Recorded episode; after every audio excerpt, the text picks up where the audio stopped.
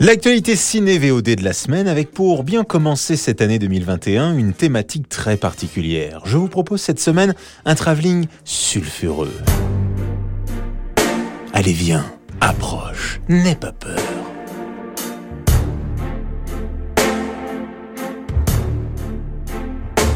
Lui aussi privé de cinéma en cette période de crise sanitaire, After, le 50 nuances de grès pour ados de moins de 16 ans, fait son grand retour avec son chapitre 2 sur Amazon Prime Video. Notre dépendance est à la fois plaisir et douleur. Wow, tout un programme. Alors à la fin du 1, on avait laissé nos deux jeunes protagonistes, Tessa et Hardin, en pleine rupture parce que la jeune fille avait découvert qu'en réalité son amour de bad boy, qui lui a tout appris dans sa vie sexuelle, l'avait en fait trahi et joué un peu avec ses sentiments à la suite d'un pari. Dans ce nouveau chapitre, les deux amants tentent donc de recoller les morceaux, mais c'est pas évident. Tu m'as fait mal, je peux pas te pardonner.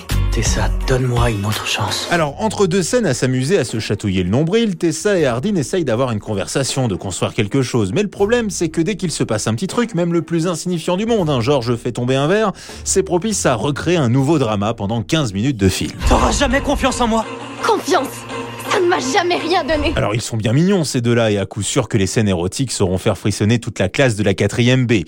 Mais il manque quelque chose de très important dans ce film. Bah un scénario, un dialoguiste aussi. Alors certes j'étais pas venu pour voir Citizen Kane, mais là il y a des limites quand même. Il ne se passe rien du tout. Même dans le premier, en comparaison, il y avait une grosse intrigue. Un film sympa à voir, donc quand on a entre 14 ans et demi et 16 ans, et encore euh, quand on n'est pas trop difficile.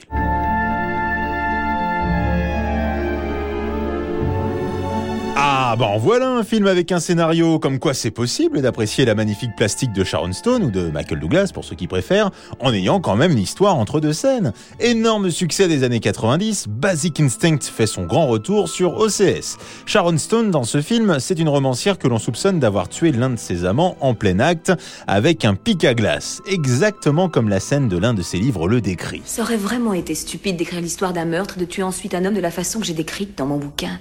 Je me serais désigné moi-même comme l'assassin. Je ne suis pas stupide. Oui, sauf que Michael Douglas, le flic chevronné, est loin d'être dupe, mais encore faut-il arriver à le prouver, va se créer une incroyable relation de séduction entre ces deux-là où le risque est omniprésent et les répliques extrêmement cultes. Vous avez déjà baisé sous cocaïne, Nick? Un film qui fait désormais partie du panthéon du cinéma avec sa musique et sa réalisation envoûtante qui n'est pas sans rappeler Hitchcock et son scénario qui vous tient en haleine jusqu'à la dernière seconde. C'est très cru, aussi bien dans ses scènes de sexe que de violence, et ça a marqué la planète entière à sa sortie en 1992. Bon film